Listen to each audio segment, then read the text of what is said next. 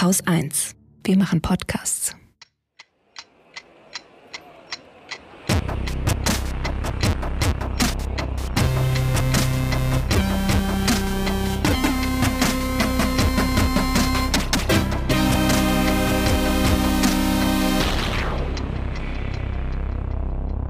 Willkommen zur Wochendämmerung vom 24. Februar 2023 mit Ganz vorne sind wir, ganz vorne mit Hitler. Okay, dem Ukraine-Krieg, Beirut, Israel, Pfass, Iran, noch mehr Iran, Peru, dem Börsenticker, einer guten Nachricht, Katrin Rönecke. Einem Limerick der Woche. Und Holger Klein. Und einem Nachtrag äh, zur letzten Sondersendung, schicke ich voraus. Ich hatte ja mit einer Chefin drüber gesprochen, wie es so ist, als Chefe Ja. äh, beziehungsweise Chefin zu arbeiten, äh, allerdings in München, aber das wird ja ähnlich sein, überall anders.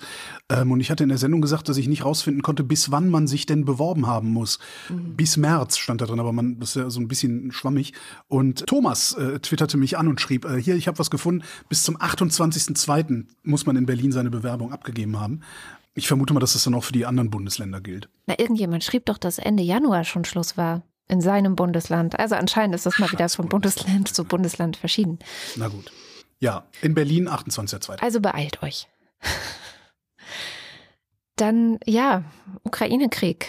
Äh, heute genau ein Jahr her, dass Russland die gesamte Ukraine angegriffen hat, dass ich aufgewacht bin und im Radio von Raketen auf Kiew, auf Odessa, auf Mariupol, also überall die Rede war.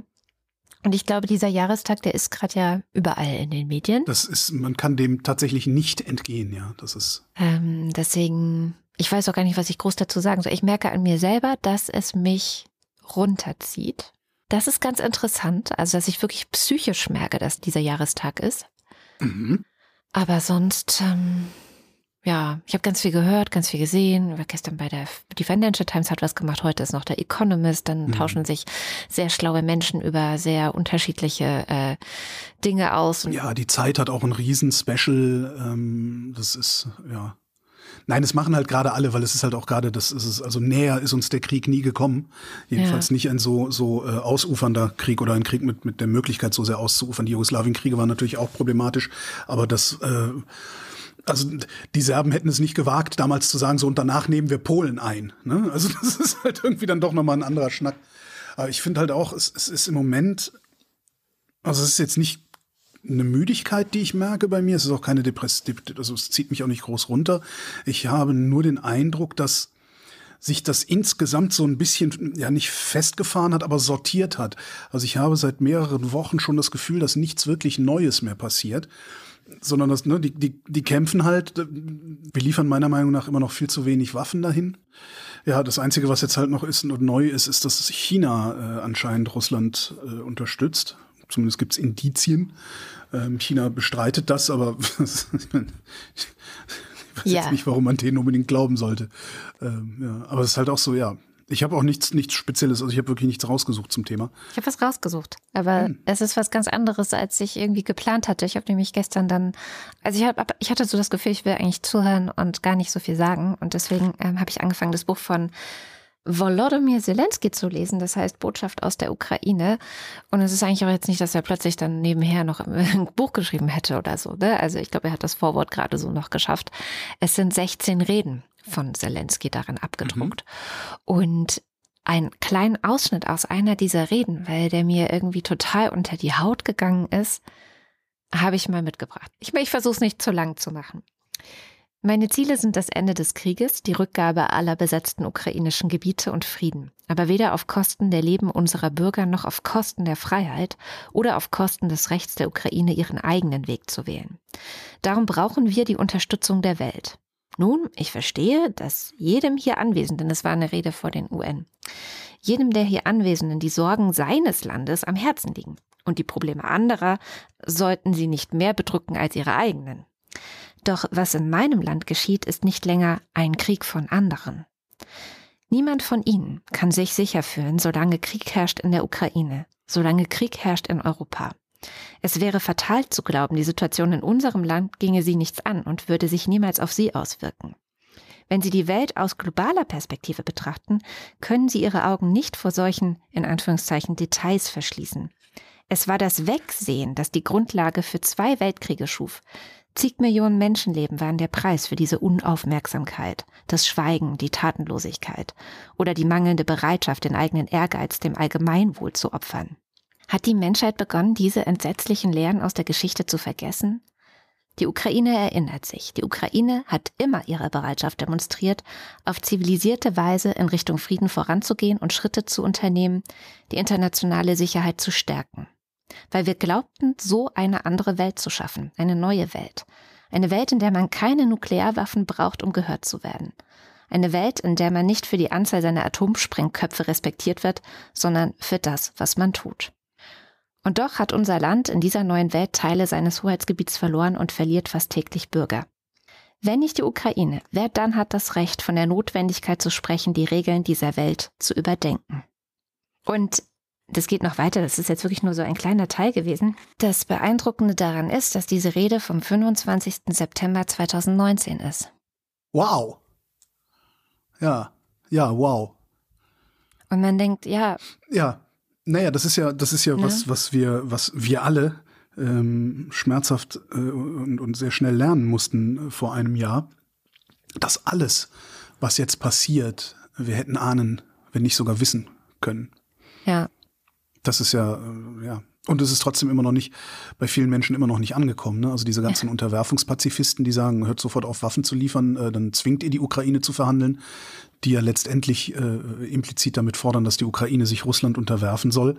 Ähm, weil wenn sie nicht genug Waffen haben, sich, sich zu wehren, dann werden sie halt besetzt. Mhm. Ähm, bei denen ist das ja immer noch nicht angekommen. Also diese Leute scheinen immer noch zu glauben, dass äh, wenn, wenn, wenn Russland die Ukraine kriegt, dann wird Russland äh, in Zukunft friedlich sein. Das wage ich mal ganz stark zu bezweifeln, aber ne? Ja, absolut. Und Zelensky hat es vorher schon gesehen. Ja. Ja, er schreibt auch in dem Vorwort relativ eindrücklich, wie das so ist, wenn man plötzlich der Präsident von einem Land ist, das ein Krieg ist. Und ähm, er sagt auch an vielen Stellen so, toll, dass alle ihm immer Standing Ovations geben, jetzt halt, ne, also seit mhm. 24. Februar 2022, dass er ganz viele Likes und Favs für seine Social Media Posts kriegt und so, das würde er alles gerne nicht haben und er würde auch gerne, hätte gerne, dass nicht alle Menschen auf der ganzen Welt seinen Namen kennen und diese ganzen Sachen, wenn dafür einfach in seinem Land dieser Krieg nicht wäre. Ja. Ja, dann habe ich tatsächlich diesen Zwölf-Punkte-Plan. Also du hast gerade schon gesagt, es munkelt, dass China eigentlich eher Russland unterstützen will. Sie streiten mhm. es ab. Jetzt kann sich natürlich jeder überlegen, äh, wie vertrauenswürdig man so Autokraten und äh, in China haben wir eine äh, lupenreine Autokratie. Ähm, ja, wem man da, also ob man denen glauben möchte. Sie haben aber auch einen Zwölf-Punkte-Plan vorgelegt äh, zum Jahrestag, den Sie sich so ausgedacht haben, wie Sie sich vorstellen, was sozusagen gemacht werden muss. Und das sind eben zwölf mhm. Punkte, damit, damit, Russland gewinnt. Frieden ist. Ach so, nee. ja, so nennen die das, ja, genau. Ja, ähm, also ich würde sagen, den meisten dieser Punkte können wir wahrscheinlich sogar zustimmen. Und das ist das Absurde daran, weil da stehen so Sachen drin wie, sie wollen den Respekt für die Souveränität aller Staaten, mhm. ähm, die Charta der Vereinten Nationen ist strikt einzuhalten. Ähm, Aber halt auch dann ein Stück weiter drunter die legitimen Sicherheitsinteressen der Staaten. Ne? Und was das ist, äh, haben wir ja gerade an Russland gesehen. Das bestimmt anscheinend jedes Land selbst äh, und auch wie es diese legitimen Sicherheitsinteressen schützt, nämlich indem es die Nachbarn überfällt. Also nein, also das, der Witz ist, wenn man das alles wortwörtlich nimmt und auf diesen Krieg anwendet, ist es eigentlich ein Zwölf-Punkte-Plan gegen Russland. Das ist der Witz daran, weil die, die Punkte, die da drin stehen, das sind irgendwie so No-Brainer. Und die sind eigentlich, wenn du willst, ja tatsächlich äh, international quasi schon als, als Recht und als Verträge und so weiter stehen die ja fest. Du sollst keine Atomkraftwerke, du sollst keine Zivilisten von äh, in so einem Krieg töten und so weiter. Diese ganzen eigentlich Sachen, die wir schon wahrscheinlich nach dem Zweiten Weltkrieg verhandelt haben, die stehen da nochmal drin. Das Einzige, wo wir wahrscheinlich sagen würden, da stimmen wir jetzt nicht zu, ist Stopp der einseitigen Sanktionen. Naja, und, und wie gesagt, also das, das natürlich und wie gesagt, diese Idee mit den legitimen Sicherheitsinteressen, dass die gefälligst zu respektieren sind. Nein. Ja. Ja, wenn China sagt, wir haben legitime Sicherheitsinteressen äh, äh, bezogen auf Taiwan, dann heißt das, wir wollen uns dieses Land einverleiben. Das ist, was da, was da im Subtext drin steht. Und darum finde ich, das ist eigentlich nicht gegen Russland, sondern das ist zugunsten Russlands. Also das mit den legitimen Sicherheitsinteressen, ich lese es gerade nochmal durch, weil ich die ganze Zeit denke, wo steht denn das, wo steht denn das? Da steht da nicht drin. Respekt für die Souveränität aller Staaten, kalter Krieg-Mentalität aufgeben, die Sicherheit eines Landes sollte nicht auf Kosten anderer Länder angestrebt werden. Die Sicherheit einer Region sollte nicht durch die Stärkung oder Ausweitung von Militärblöcken erreicht werden. Mhm, die NATO-Osterweiterung, die böse. Ah, okay. Die legitimen Sicherheitsinteressen und Sicherheitsbelange aller Länder müssen ernst genommen und angemessen berücksichtigt werden. Es gibt keine einfache Lösung für ein komplexes Problem. Doch gibt es. Zieht eure Truppen zurück, ihr Scheißrussen. Dann hatte die Zeit da einfach ein verkürztes ähm, Eine verkürzte Übersetzung. Danke, Ach, liebe schön. Zeit. Ich äh, habe es aus dem Tagesspiegel. Ich tue den Link in die Show Notes. Also ich bin da, ich bin da nicht so nicht so optimistisch, äh, was die Hey, was? Moment, optimistisch bin ich überhaupt nicht. Also das, das bitte jetzt nicht missverstehen, sondern der Witz, den ich daran, Optimist, Optimist. das, was ich daran witzig finde oder halt absurd oder wie auch immer man das nennen möchte, ist, dass das, was da drin steht, wenn man es dann wirklich, also jetzt bis auf das mit den Sicherheitsinteressen, was hier jetzt so nicht drinsteht, weil es von der Zeit ist, ähm, wenn man das anwenden würde, stehen alle Zeichen auf Russland raus da. Ja, und das fand ich halt nicht so. Also das, äh, man, man kann das so interpretieren, wenn man das will, aber ich finde, es gibt zu viel Anlass, es anders zu interpretieren. Genau, und es gibt der Anlass, es anders zu interpretieren oder der Anlass zu sagen, okay, das klingt gut, aber was wollt ihr wirklich, ist ja eben diese Gerüchte momentan noch, aber mhm. die werden ja sicherlich nicht völlig äh, aus der Luft geholt sein, dass China eher Russland unterstützt, was ja auch immer wieder in der Rhetorik der chinesischen Regierung drin war, die ja auch einfach nur anti-westlich ist. Also da gibt es ja auch ein starkes Interesse, weiterhin zu Russland zu halten. Mhm. Ja. Und Sie haben ja auch noch, äh, wo war denn der Teil, wo Sie das mit den einseitigen Sanktionen, ähm, ja, ja. nicht vom Sicherheitsrat genehmigte Sanktionen würde China ablehnen. Ja, ja. Ne? Fascho-Russland sitzt halt im Sicherheitsrat und blockiert, äh, würde, ja, ne? genau. ne? nein, ja, sanktioniert uns mal, weil wir haben hier ein Nachbarland überfallen. Also wir, wir, wir finden das gut. Ich finde sowieso, dieser Sicherheitsrat ist ein Problem. Ja, klar. Warum schaffen, warum schaffen die Vereinten Nationen es nicht, diesen Sicherheitsrat abzuschaffen äh, oder umzubauen oder sonst was? Das liegt wiederum an der extrem komplexen ja, Struktur der Vereinten Nationen und wie da irgendein Konsens überhaupt erreicht werden kann hm. äh, oder überhaupt die Struktur verändert werden kann. Hm. Deswegen gibt's ja jetzt auch diese große UN-Versammlung nochmal, auch um so ein bisschen zu testen, wie denn jetzt nach einem Jahr der Rückhalt für die Ukraine äh, auf der ganzen Welt ist. Ja gut, also Einstimmigkeit ja, also funktioniert ja halbwegs. Äh, heute gab es ja große Abstimmung wieder, ähm, ne, gegen sich gegen äh, die russische äh, äh Invasion dazu stellen. 141 Mitgliedstaaten haben für die Resolution gestimmt, oh. 193 waren da. Äh, eine Handvoll war dagegen, das waren so die üblichen ja. Verdächtigen, also Nordkorea, Iran und, und so Arschlochstaaten.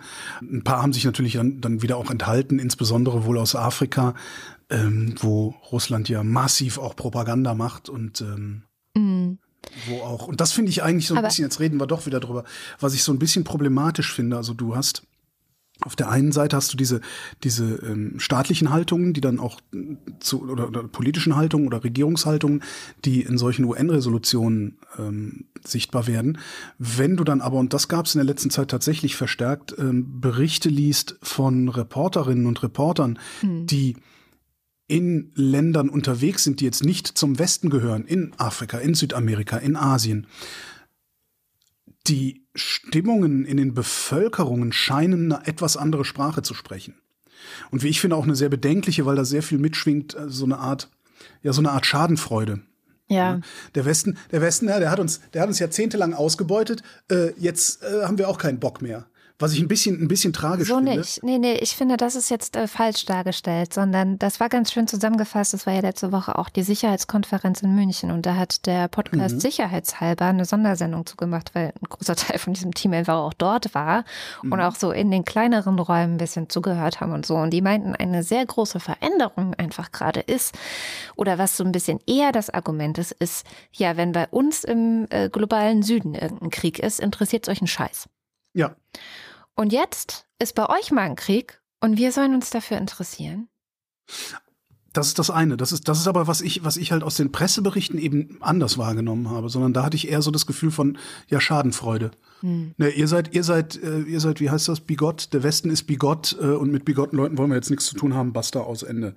Auf das, Bigotterie läuft beides hinaus, ja. Das stimmt, ja. Und das finde ich halt ein bisschen, ein bisschen schwierig und ein bisschen tragisch, weil ja, ihr habt recht, mit allem, ja auch 2003 haben die USA ein Land überfallen und das war der Irak. Ja, aber das ändert halt nichts daran, an dem, was jetzt passiert. Das sieht man ja auch in sozialen Medien oft als Argument. Ja, äh, die Amis, die sind ja auch nicht ganz sauber. Ja, mag sein. Ja, aber die Russen haben die Ukraine überfallen. Ja, und die morden und brandschatzen da und begehen da Kriegsverbrechen und die haben da nichts zu suchen. Und an diesem Umstand ändert das alles nichts. Und das finde ich sehr, sehr schwierig aber ich vielleicht dann, also empfehle wirklich an der Stelle auch diese Folge sicherheitshalber, weil die haben ja noch ein bisschen mehr Ahnung von diesen Dingen als jetzt du und ich. Und ähm, da wurde das eigentlich eher als interessant bis ja. positiv, ähm, positiv gesehen, dass sich sozusagen die Weltsicherheitsordnung verändert in der Hinsicht, dass der Westen jetzt lernen muss, auf den globalen Süden, wenn du so willst, zuzugehen. Ja, ja, das, eh, das ja, ja. stark in den Dialog gehen, wirklich kommunizieren, mhm. äh, ganz anders nochmal mit mit denen reden, also nicht so von oben herab. Das geht jetzt halt auch nicht mehr. Ja, ja. Und insofern ist es vielleicht doch nicht nur was, was einen besorgt, sondern wo vielleicht auch ja doch irgendwie eine Chance auch mit drin liegt. Dazu muss dann aber auch der Westen lernen, so mit diesen Leuten zu ja, reden, ja. wie diese Leute wo angesprochen werden wollen. Und das, äh, ich weiß nicht, also, ne, also vor, vor einem Jahr hat Olaf Scholz was von der Zeitenwende erzählt und ich sehe die immer noch nicht.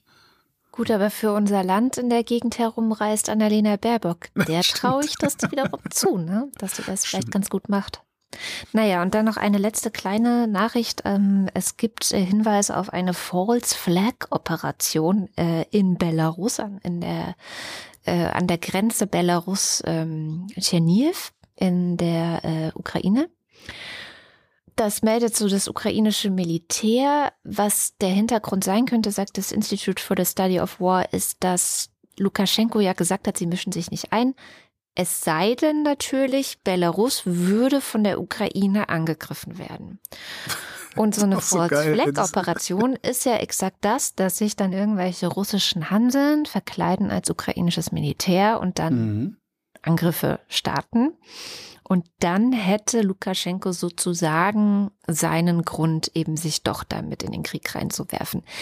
Das ISW sagt, sie glauben jetzt trotzdem nicht, dass das äh, passiert. Im Moment ähm, eher nicht, aber trotzdem das sind so diese Dinge, wie letzte Woche hatte ich von Moldau erzählt, auch da, ne? Also, dass mhm. so irgendwie versucht Russland, da gab es jetzt auch äh, so ein geleaktes Papier diese Woche, das belegt hat, dass Russland eben äh, versucht hat, äh, Belarus äh, im Grunde zu unterwandern. Also wirklich die einfach genau wie das ist immer wieder der Plot und das versuchen sie äh, anscheinend auch in, ähm, in Moldau, in der Republik Moldau, dass sie eben ihre Leute da, so ihre Marionetten in der Politik installieren und dann ist das so eine Art Vasallenstaat an der Seite ja. Russlands.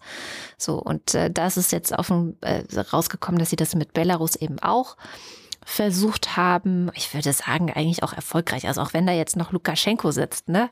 Aber offenbar Ja, aber der hat ja, der hat ja nichts zu sagen. Es genau. gab ja dieses, diesen, wo, wo er war ja auf Besuch in Moskau neulich mal ähm, und das ist ja dann sogar dokumentiert, also da liefen ja die Kameras und die Mikrofone schon, das, hat Putin gesagt, äh, schön, dass sie gekommen sind und Lukaschenko hat gesagt, ja, als hätte ich eine Wahl gehabt. Ja. Irgendwie so, also das, ich weiß den genauen Wortlaut nicht, aber ja, das ist das Ding, das Ding gehört sowieso Russland. Ja, genau. Ja, also äh, sie erwarten trotzdem, dass es nochmal heftiger werden wird die nächsten Wochen und ähm, man kann nur hoffen, dass die Ukraine schnell genug ausreichend versorgt wird, um die Stellungen halten zu können, die sie momentan noch halten. So viel naja, dazu. Ich hätte da gerne ein bisschen mehr, dass sie es also wirklich, ähm, also ich, ich kann mir immer noch nicht vorstellen, dass, dass die Ukraine mit ausreichender Waffenversorgung nicht in der Lage wäre, die Russen rauszuschmeißen. Ach so, ja, das schon. Ja, ja. Also das meint das ISW auch, wenn denn dann diese Sachen alle mal kommen, aber ja. das dauert halt noch, also das wird nicht in den nächsten Wochen sein, dann würde es die Ukraine in eine sehr positive Lage versetzen. So haben die es ausgedrückt. Kommen wir doch mal zu einem völlig anderen, zu einem sehr, sehr äh, leichten, lockeren Thema. Adolf Hitler. Mhm. Die Älteren unter uns werden sich sicherlich noch an Mitte der 80er Jahre erinnern. 1983 ähm, hat der Stern, diese berühmte Illustrierte, die Hitler-Tagebücher veröffentlicht. Ähm, die Geschichte des Dritten Reichs muss in weiten Teilen umgeschrieben werden, äh, war damals so ein Satz, der da kam. Und ähm, wer es nicht mitgekriegt hat, das ist was ganz witzig, ich bin ja Jahrgang 69, 1983 ist das passiert. Das heißt, ähm, gerade in der Zeit, in der ich angefangen habe, mich für Zeitung, Zeitschrift, Politik und sowas zu interessieren, hat der Stern dieses Ding vorgelegt, das heißt, der Stern ist für mich immer schon ein Witzblatt gewesen. Also das, ist, das, war ja mal eine sehr, sehr seriöse Zeitung und sowas, aber ich habe den Stern kennengelernt als die Idioten, die auf die Hitler-Tagebücher reingefallen sind. Und das habe ich immer noch im Kopf. Äh, nicht zuletzt sicherlich auch durch einen der besten Filme, der in Deutschland je produziert wurde, ähm, nämlich Stonk. Mhm. Hervorragendes Drehbuch, hervorragendes Szenebild, Szenenbild, hervorragende Schauspieler. Also wirklich ein ganz hervorragender Film. Ähm, und den, den gucke ich recht häufig und finde ihn auch sehr lustig. Und die Erzählung um diese Hitler-Tagebücher drumherum ist, ein kecker Kunstfälscher namens Konrad Kujau. Konrad Kujau, kecker Kunstfälscher, fällt mir auch gerade erst auf, dass ich hier. Hm. Naja, gut. Der, na, also der kecke Kunstfälscher legt das renommierte Nachrichtenmagazin rein. Also die Geschichte um die um die Hitler-Tagebücher. Ähm, dann gab es noch Heidemann, diesen Redakteur, der da zuständig war, der die äh, Hitler-Tagebücher dann angekauft, also aufge, aufgetan hat und angekauft hat und so. Insgesamt haben die fast 10 Millionen Mark für den Scheiß ausgegeben. Es stellt sich aber raus, und das ist eine relativ frische Recherche jetzt, also das heißt relativ, die ist frisch, hinter diesen Hitler-Tagebüchern hat ein ganzes Nazi-Netzwerk gearbeitet. Und die Idee dieses Netzwerks war es, mit diesen Tagebüchern Geschichtsrevisionismus in einer solchen Art zu betreiben, dass Hitler nahezu komplett entlastet wird, indem sie ihn so aussehen lassen, als hätte er von all den Massenmorden und sowas nichts gewusst. Ja, da gibt's Passagen drin. Äh, ja, ich habe äh, keine Ahnung. Ich habe Heidrich gesagt, äh, er soll doch jetzt endlich mal da hinten im, im, Osten genug Land bereitstellen, damit die Juden sich da niederlassen können und so. Also solche solche Geschichten. Das Tragische daran ist, man hätte das alles Mitte der 80er Jahre schon wissen können. Ja. Das ist aber nie so richtig verfolgt worden. Also das alles, um das rauszufinden, muss man nur diese Dinger komplett lesen ja. und gucken, mit wem hat eigentlich Kujau noch so Geschäfte gemacht, was hat eigentlich der Heidemann, dieser Redakteur noch so gemacht und so. Hat aber keiner gemacht damals. Und da könnte man sich dann mal fragen, warum der Stern diese Tagebücher die ganze Zeit unter Verschluss gehalten hat. Mhm. Ja, weil die haben die in den Safe geräumt und niemand ist rangekommen. Ha? Sieht für mich, Arbeitshypothese, so aus, als hätte der Stern nicht bloß auf die Story des Jahrhunderts gehofft, sondern als hätte der Stern gerne an Hitlers Rehabilitierung mitgearbeitet. So wirkt das jetzt. Mhm. Hat damals niemand gefragt, hat bei dieser Recherche auch niemand gefragt. Vielleicht hören wir es in den 30 Jahren, falls dann noch irgendwie was übrig ist. Die Originale liegen immer noch beim Stern unter Verschluss im Safe, aber ein paar JournalistInnen haben es geschafft, Fragmente, und zwar alle möglichen Fragmente aus Prozessen, aus Gutachten und so weiter, zusammenzutragen und auf diese Weise die Hitler-Tagebücher komplett zu veröffentlichen. Wow. Und noch geiler kommt's, in einer durchsuchbaren Datenbank. Ja, Gott sei Dank. Also es gibt eine Datenbank, die ist online, Link kommt in die Show Notes. Da kannst du die Hitler-Tagebücher äh, in, im Volltext sozusagen durchsuchen. Hab ich gleich mal nach dem berühmten Stonk-Zitat gesucht, ja? mhm. die übermenschlichen Anstrengungen der letzten Wochen und so weiter. Mhm. Das gibt's gar nicht. Oh. Ja, tatsächlich steht in Hitlers Tagebuch, also FH, Fritze Hitler, ne, kennen wir auch noch von, von vorne die, die, die Buchstaben vorne auf dem Tagebuch, da stand war ja kein AH, sondern ein FH drauf. Mhm. Ähm, statt, tatsächlich sagt Fritze Hitler in seinem Tagebuch, lasse mich auf Wunsch von Eva von meinen Ärzten richtig untersuchen. Durch die neuen Pillen habe ich starke Blähungen und wie Eva sagt, Mundgeruch. Aber immerhin, es steht drin. Blähungen kommt öfter drin vor. Ich glaube insgesamt fünfmal oder so. Also Blähungen, ich fragst du dich halt auch so, der, der Kujau, warum hat der ausgerechnet, warum hat der Hitler Blähungen reingeschrieben? Vielleicht hatte er selber welche zu der Zeit. Wäre jetzt die oh, naheliegendste. Der, der Führer muss Blähungen gehabt haben. oh Gott. Ja, tolle, wirklich eine tolle Recherche. Also ich habe sehr viel Spaß gehabt, dann, dann da auch so ein bisschen drin rumzufuhrwerken und zu gucken, weil das, das ist schon äh, äh, auf eine ganz, äh, doch auf eine sehr amüsante Weise absurd, was sie da geschrieben haben. Also das ist, das mag natürlich jetzt auch 1983 das ist dann gerade mal äh, 30 Jahre, also ne, die Kriegsgeneration ist noch am Leben, ähm, das ist alles noch relativ frisch. Äh, gerade hat so die die die die äh, Holocaust-Debatte noch mal an Fahrt aufgenommen nach der nach der Serie Holocaust. Das war ja Ende der 1979 war das, da hat das ja erst angefangen, dass dass der Holocaust ins Bewusstsein der der der Durchschnittsdeutschen wirklich äh, eingezogen ist. Also die Stimmung war 83 mit Sicherheit noch mal eine ganz andere. Aber also wenn man das liest. Mm ich meine, der Hitler war schon eine Witzfigur, ja, aber also das kann keiner ernst genommen haben, diese Tagebücher. Das, also, aber, ich meine, ja. gut, sie haben Hitler ja auch ernst genommen. Ne? Also sie haben halt eine Witzfigur äh, äh, halb, halb Europa in Schutt und Asche legen lassen. Das stimmt schon, aber eigentlich, also das ist zumindest aus der heutigen Perspektive ist das wirklich Hanebüchen, was da, was da drin steht. Aber Blähungen. okay, ähm, ich habe auch noch mal einen kleinen Nachtrag zum Thema Israel mitgebracht. Mhm. Und zwar dachte ich, ich will noch mal ausführlich mit jemand drüber äh, sprechen, die sich damit auskennt. Das ist Jenny Hilstermann, die sitzt äh, in der Heinrich-Böll-Stiftung oder im Büro der Heinrich-Böll-Stiftung in Tel Aviv und habe mit ihr nochmal recht ausführlich, das kommt dann nächsten Montag als ganze Bonusfolge hier in diesem Feed, ähm, ja, über die Neuwahlen letztes Jahr, die neue Regierung, die ja vor allem eine sehr rechte Regierung ist, gesprochen. Benjamin Netanyahu, was für eine Rolle der da hat. Und ich hatte ja letzte Woche schon sehr ausführlich erzählt, was die Regierung da für eine umfassende Reform der Justiz plant. Und Jenny Hestermann hat da nochmal etwas detaillierter erzählt, wie sie das eigentlich einschätzt.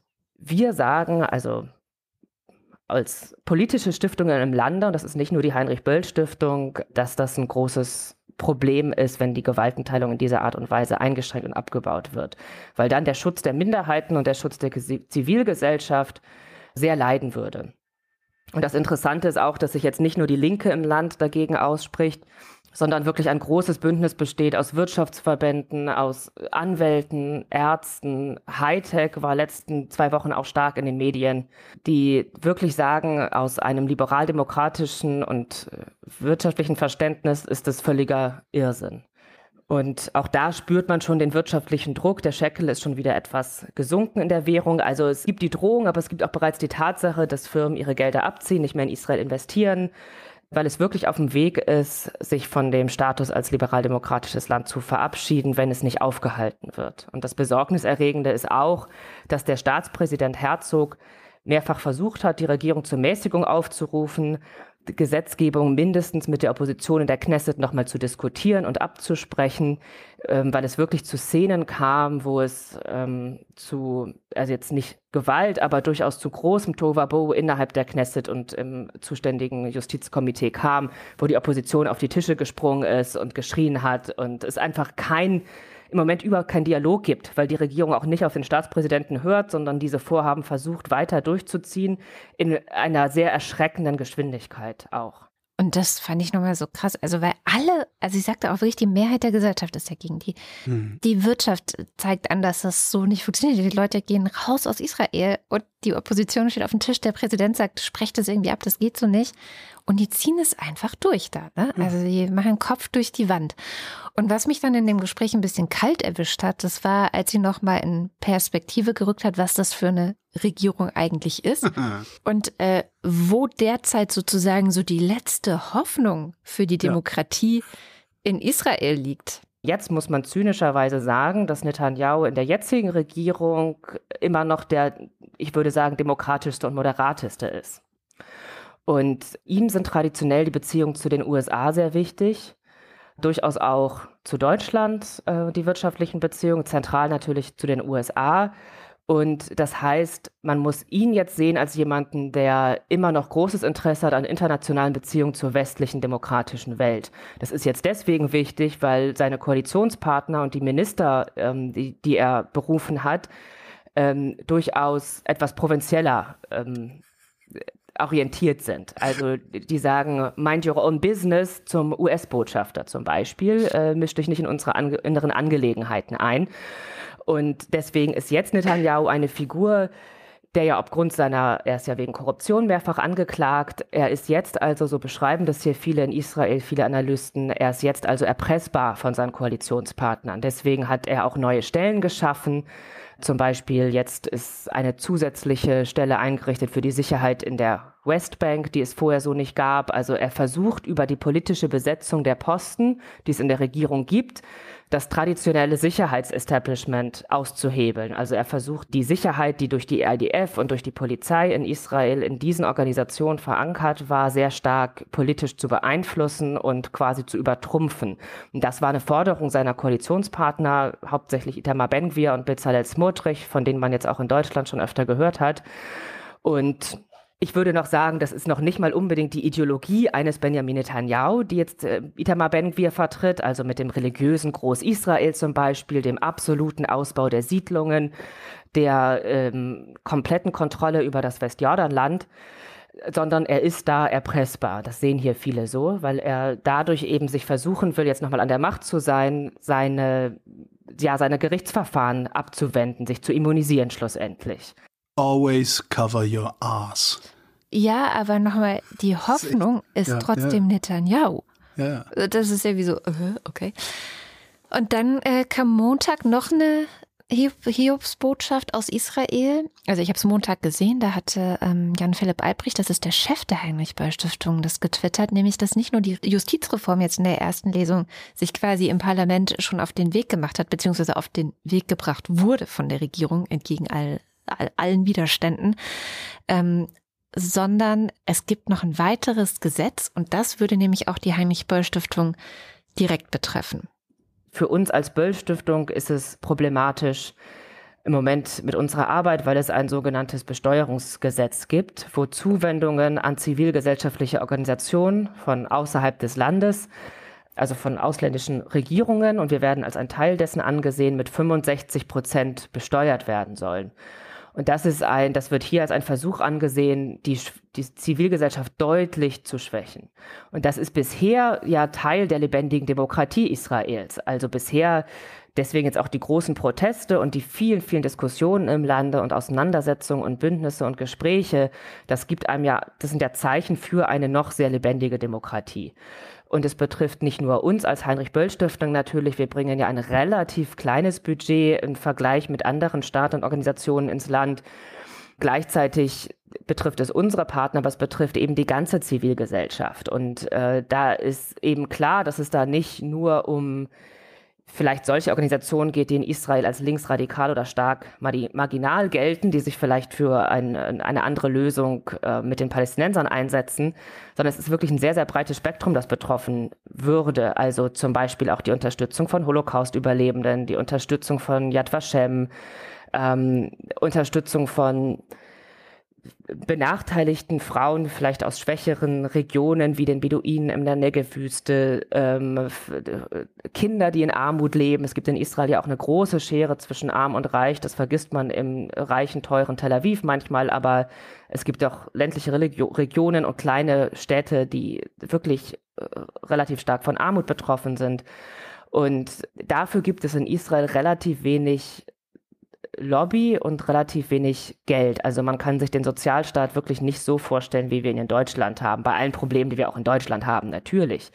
Aber es ist nochmal ein anderes Verständnis. Das heißt, die, die benachteiligte Gruppen sind tatsächlich stark auf Gelder aus dem Ausland angewiesen. Das kommt auch noch dazu. Und das werden die wahrscheinlich auch noch durchdrücken. Und also insgesamt es klingt so ein bisschen für mich ähm, jetzt dieses zweite Ding nach ausländische Agenten, ne? so, so wurde es in Russland damals genannt als man äh, die Heinrich-Böll-Stiftung dort rausgedrängt hat und viele andere ja auch. Ähm, also ich finde es immer noch kopfschüttelnd und ich bin total fassungslos. Und das sind die Israelis aber auch. Das erzählt sie auch alles sehr schön. Also ja. Montag in voller Länge. Ja, und was noch, was, was ja, was ja eigentlich das, das, das Katastrophale ist ja, also gerade, also für, für, für die Bundesrepublik Deutschland ist das Katastrophale, dass ja, ähm, ne, wie heißt es so schön, die, das Existenzrecht Israels und die Sicherheit Israels deutsches Staatsräson sind. Ja.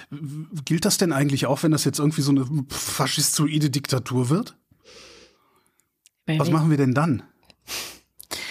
Ja, ne? das ist. Äh ne? Also das, das ist, das, ja, das wird dann nochmal ein interessanter Zielkonflikt irgendwann werden. Ja. ja, so viel aus Israel. Bleiben wir in der Levante. Ähm, Beirut, Libanon. Äh, Im August 2020 explodieren da im Hafen 2750 Tonnen Ammoniumnitrat paar hundert Tote, paar tausend Verletzte, paar hunderttausend obdachlos. Ähm, Ammoniumnitrat braucht man für Dünger und für Sprengstoff. Das Zeug hat jahrelang in einem Schiff im Hafen gelegen. Das hatten die Libanesen damals festgesetzt wegen Sicherheitsmängeln, also nicht mehr seetauglich. Dann haben die Eigner das Schiff einfach aufgegeben, was zu gehen scheint. Man kann einfach sagen, nö, ist nicht mehr mein Schiff. was ich irgendwie auch ganz interessant finde. Ähm, dann haben die Libanesen den Pott beschlagnahmt, die Fracht gelöscht, in ein Lagerhaus geschafft. Ähm, dann ist das Schiff irgendwann gesunken. Und dann, dann haben sie, haben sie das, das, das Ammoniumnitrat in dem Lagerhaus mehr oder weniger äh, vergessen, sage ich mal. Der libanesische Zoll hat zwar immer mal wieder gewarnt, aber ist halt nichts passiert. Ich vermute mal, weil der Libanon auch noch ganz andere politische und soziale und wirtschaftliche Probleme hat. Da ist dann so eine abstrakte Gefahr, da ist Zeug, das explodieren könnte. Die stellt man dann immer mal wieder hinten an. Das ist so, ne? Das ist auch so in der To-Do-Liste rutscht das dann immer wieder nach hinten. Dann gab es Schweißarbeiten nebenan. Dabei ist äh, ein Feuerwerk explodiert, das da gelagert wurde und hat den Dünger mitgenommen und den Rest haben wir dann ja in den Bildern gesehen, äh, wo im Grunde äh, äh halb Beirut äh, in Schutt und Asche gelegt worden ist. Inzwischen, und das fand ich eigentlich nur die interessante Nachricht, inzwischen haben ein paar Angehörige der Opfer in London geklagt und in der ersten Instanz am High Court Recht bekommen. Und zwar hatten die geklagt gegen den Besitzer des Ammoniumnitrats, was eine Chemiehandelsfirma namens Savaro ist, oder Savaro. Und die Richter haben gesagt, yo, Savaro zahlt jetzt mal schön Schadensersatz. Berufung ist möglich, war nur erste Instanz. Ich vermute jetzt aber mal, dass die Berufung eher aussichtslos sein dürfte, weil also, sonst hätten die Eigentümer von Savaro vermutlich nicht versucht, die Firma aufzulösen, kurz nachdem die Klage eingegangen war mhm. vor zwei Jahren. Also, ja. Es gibt ein bisschen Gerechtigkeit, wollte ich damit nur sagen. Ich habe heute irgendwie ein bisschen lustige Meldungen dabei, merke ich gerade. Ja, das ist einfach gute Laune. Tendenziell positive Meldungen, aber ich, das ändert sich gleich noch. Ja, ich, dann mache ich mal weiter, weil ich habe ja tendenziell nicht positive Meldungen heute. Gucken wir in den Iran. Ähm, da gibt es nur eine Sache, auf die ich gerne aufmerksam machen wollte. Du hast ja gesagt, du hast auch noch was dabei. Und zwar geht es äh, um das Todesurteil gegen Jamshid Sharmat, ein Deutsch-Iraner, der äh, irgendwie in den USA lebte und ähm, während einer Geschäftsreise in Dubai äh, von Geheimagenten der Islamischen Republik entführt worden ist und dann eben in den Iran verschleppt wurde und da wurde ihm dann das Urteil gemacht. Und dieser Fall ist, hat relativ viel Aufmerksamkeit erregt, weil das ist halt auch schon ein etwas älterer Mann, der hat auch Parkinson und vor allem machen auch seine äh, Töchter sehr viel ähm, Bass, also auf den sozialen Medien zum Beispiel auch für ihn. Und es gibt eine Petition und das ist eigentlich alles, was ich hier sagen wollte dazu, die heißt Save Jamshid Jamat.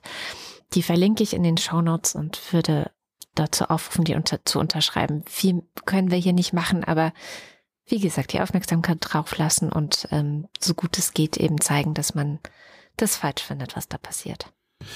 Ich habe ein ganz anderes Iran-Thema dabei und zwar haben sie im Iran angereichertes Uran gefunden und zwar hoch angereichertes Uran. Mhm. Jetzt fragst du dich bestimmt, wozu braucht man denn angereichertes Uran? Ich weiß schon, wozu man das braucht. Gut, dass du fragst. Mhm. Ähm, Uran ist natürlich, ne, und Natururan, was man so aus dem Bergwerk holt, das besteht zu 99,3 Prozent aus Uran 238 und zu 0,7 Prozent aus Uran 235. Du hast also zwei Isotope in diesem äh, Uran, Rohuran oder wie man es nennt. Isotope sind Atome, die gleich viele Protonen und Elektronen haben aber unterschiedliche viele Neutronen und darum unterschiedlich schwer sind. Also korrekt ausgedrückt, das sind Atome des gleichen Elements mit unterschiedlichen Massen. Wenn du Kernspaltung machen willst, geht das wesentlich einfacher mit ungeraden Isotopen. Bei Uran, also Uran 235. Davon ist aber so wenig vorhanden, 0,7 Prozent nur im Ausgangsmaterial, dass du es anreichern musst oder, wie ich in der Küche immer sage, das Sösken einreduzieren musst. Hm? Im Kernkraftwerk willst du so zwischen drei und fünf Prozent Uran 235 in deinem Brennstoff haben. In Kernwaffen willst du mindestens 90 Prozent haben. So. Anreichern geht mit Zentrifugen. Hört man dann ja seit vielen, vielen Jahren. Und damals auch dieser Stuxnet-Virus, der auch an die Zentrifugen gegangen ist. Der Iran macht das auch mit Zentrifugen. Es gibt auch noch andere Möglichkeiten mit, mit Membranen, also mit Filteranlagen, mit Laser und so. Aber Iran macht es mit Zentrifugen. Da wird dann das Natururan vergast. Über mehrere Produktionsschritte macht man daraus Uranhexafluorid. Das Ganze kommt dann in eine sogenannte Gas-Ultrazentrifuge, weil die ultra schnell ist. Also sie dreht sich sehr, sehr schnell, ich glaube 90.000 Umdrehungen oder sowas, macht die und steht senkrecht. Und wenn sich irgendwas irre schnell dreht und senkrecht steht, dann gibt's da Zentrifugalkräfte drin. Und weil das Uran 238, was du ja nicht haben willst, drei Neutronen schwerer ist als das 235er, wirst du, wenn die Zentrifuge gelaufen ist oder während sie läuft, das 238, also das schwere Uran, außen an der Zentrifuge finden. Und das leichtere Uran, das bleibt an der Rotorachse sozusagen. Da kannst du das dann absaugen und dann schickst du das in die nächste Zentrifuge und die nächste und die nächste und die nächste und so weiter und so fort. Also eine Kaskade von Zentrifugen, weil jede Zentrifuge nur eine bestimmte Menge anreichern kann. So. Und irgendwann hast du dann Uran 235 in einer nützlichen Konzentration. Und genau das versucht der Iran herzustellen, weil der Iran nämlich gerne eine Atombombe hätte. Ja. Die sagen nein, aber hätten sie halt gerne. Und jetzt haben Inspektoren von der IAEA, e der Internationalen Atomenergiebehörde, die unter anderem die Verbreitung von Kernwaffen kontrolliert, die haben dieser Tage im Uran, nee, im Iran, ja, Uran-Iran, die haben Uran im Iran gefunden, Entschuldigung. Die haben Uran im Iran gefunden, das auf 84 Prozent angereichert war. Und die dann so, hier immer, was macht ihr denn hier? Das dürft ihr nicht. Der Iran so, nee, das waren wir nicht. Mhm. Tag später der Iran dann so, ja, nee, eventuell ist das versehentlich passiert, als wir an den Zentrifugen rumgeschraubt haben. Mhm. Was wir der IAEA hätten melden müssen, haben wir aber nicht gemacht, Entschuldigung. Noch zwei Tage später der Iran dann so, ja, okay, wir haben auf 84 Prozent angereichert. Aber seht doch bitte alle mal ein, dass wir das aus völlig friedlichen Motiven hier machen. Natürlich. Interessant ist zu wissen, diese 90 Prozent Uran 235, die brauchst du für eine moderne Kernwaffe.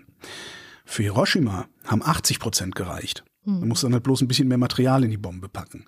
Ich weiß jetzt nicht, wie viel Material der Iran hat, aber zumindest ist der Iran erstens in der Lage und zweitens willens, kernwaffenfähiges Uran herzustellen, also anzureichern. Ähm, ich wüsste jetzt tatsächlich gerne mal, wie lange wir uns noch vom Iran verarschen lassen wollen. Und ich bin, und da bin ich dann auch wieder bei Israel, wirklich besonders gespannt darauf, wie Israel reagieren wird, weil ja. die ISIS, die dürften wenig bis vielleicht gar kein Interesse daran haben, dass so ein Judenhasser-Regime wie der Iran Kernwaffen in direkter Nachbarschaft stehen hat. Ja. So, das könnte dann auch noch äh, noch mehr Konflikt und und und äh, noch einen Krieg geben da unten. Also weil ich mir ehrlich gesagt nicht vorstellen kann, dass die Israelis sich das gefallen lassen. Ach ja, kommen wir mal in die äh, in Richtung gute Nachrichten. Wieso jetzt weißt du weißt jetzt, wie man Uran anreichert? Das ist so eine gute Nachricht. Jetzt weiß ich, wie es geht und kann es trotzdem nicht machen. Das ist doch blöd. Gott, blöd kann ich überhaupt keine also. Angst und Schrecken in der Welt verbreiten? Meinst du, ich kann einen Podcast, der Angst und Schrecken in der Welt verbreitet. Ja, genau. Wir schüren Abstiegsängste und Auch ein guter Titel schon so. Angst und Schrecken. Angst und Schrecken, ja, ist ja sowieso modern so, ne? Eben. Schnipp und Schnapp, genau. Angst und Schrecken. ja. Ähm, schauen wir mit Scham nach Peru. Und zwar wurden 2014 in Saveto in Peru, das ist im Amazonasgebiet, vier Menschen und einer von ihnen war recht berühmt, Edwin Schota, ein indigener Umweltschützer, von illegalen Holzräubern ermordet. Also es gibt da ja immer wieder Streit um ähm, das Holz im Amazonas und es sind ja vor allem die Indigenen, ähm, zumindest jetzt in dieser Gegend dort, die versuchen eben den Urwald zu schützen. Und dann ist eine Weile gar nichts passiert. Jetzt gab's fast neun Jahre später endlich ein Urteil und zwar 28 Jahre Haft für die Täter. Und warum das ziemlich bedeutsam ist, gerade auch für die, die Umweltbewegung dort, das erzählt uns die Scham. Vielleicht noch mal kurz für diejenigen, die diese Schlagzeile damals nicht äh, mitbekommen haben. Es war ziemlich groß, vor allem in Peru war sie sehr groß, weil einer dieser vier Männer ist eben Edwin Chota. Und Edwin Chota, für diejenigen, die sich eben sehr viel mit den Themen Umweltschutz und ähm, fairem Holzhandel und so weiter beschäftigen, Edwin Chota ist einfach ein, ein, ein Star gewesen, was das anging. Und er war eben einer der vier Männer, die damals äh, umgebracht worden sind, also in äh, dem peruanisch-brasilianischen Grenzgebiet, wo eben sein Volk lebt, die Ashaninka. Die Ashaninka sind ein indigenes Volk. Sie leben vor allem, wie gesagt, in Peru, aber halt eben auch einige in Brasilien. Und diese vier Männer hatten sich damals eben auf dem Weg nach Brasilien gemacht, zu Fuß von ihrer Gemeinde Saveto in Peru nach Brasilien, um mit weiteren Ashaninka-AnführerInnen eine Strategie zu planen, wie sie gegen den illegalen Holzhandel und Drogenschmuggel in ihrem Gebiet weiter vorgehen sollen. Wir wissen mittlerweile, was an diesem 1. September 2014 vorgefallen ist. Sie wurden brutal ermordet. Ihre Witwen ähm, haben dann drei Tage lang durch den Regenwald, er hat einen Weg zurückgelegt in die nächstgelegene Stadt, um den Mord anzuzeigen, forderten so, sofortige Maßnahmen äh, von den peruanischen Behörden, um die äh, MörderInnen zu fassen und vor Gericht zu bringen. Die Rufe damals waren sehr laut. Die Morde an den vier Menschen, die müssen aufgeklärt werden, die TäterInnen bestraft werden. Und lange Zeit tat sich leider nichts, obwohl eben aber auch die Bedrohungslage sehr bekannt war. Sehr, sehr lange war sie bekannt und das war auch äh, international bekannt. Es gab viele Interviews mit Edwin Chota, die er dem National Geographic gegeben hat oder der New York Times, wo er mehrmals darüber berichtet hat, dass er persönlich bedroht wurde, dass andere Aschaninka bedroht wurden. Ähm, in dem Interview mit National Geographic sagt er, sie bedrohen uns, sie schüchtern uns ein und sie haben Gewehre.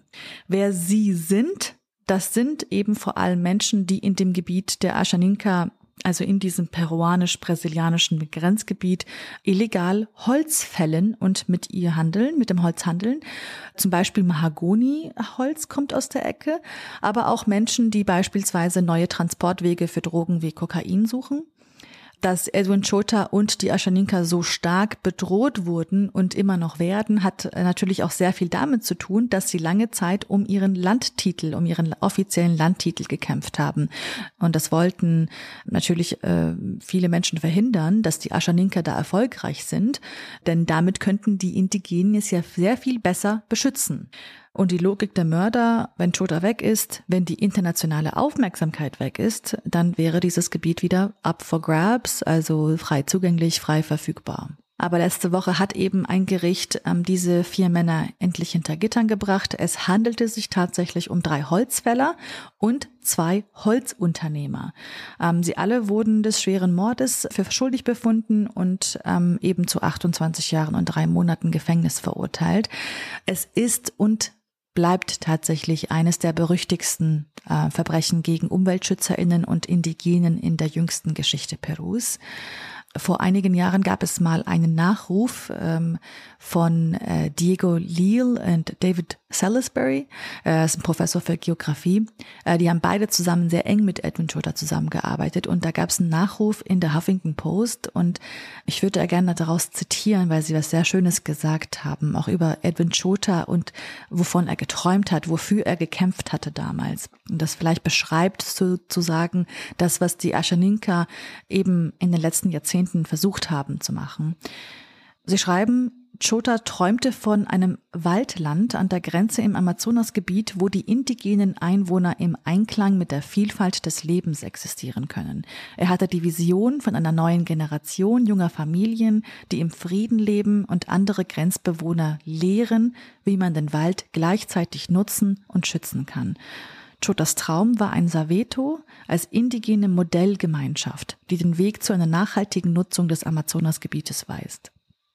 Chota hat das leider nicht mehr mitbekommen, aber im Juli 2015 wurde den Aschaninka tatsächlich auch ein formeller Landtitel für fast 80.000 Hektar zugesprochen.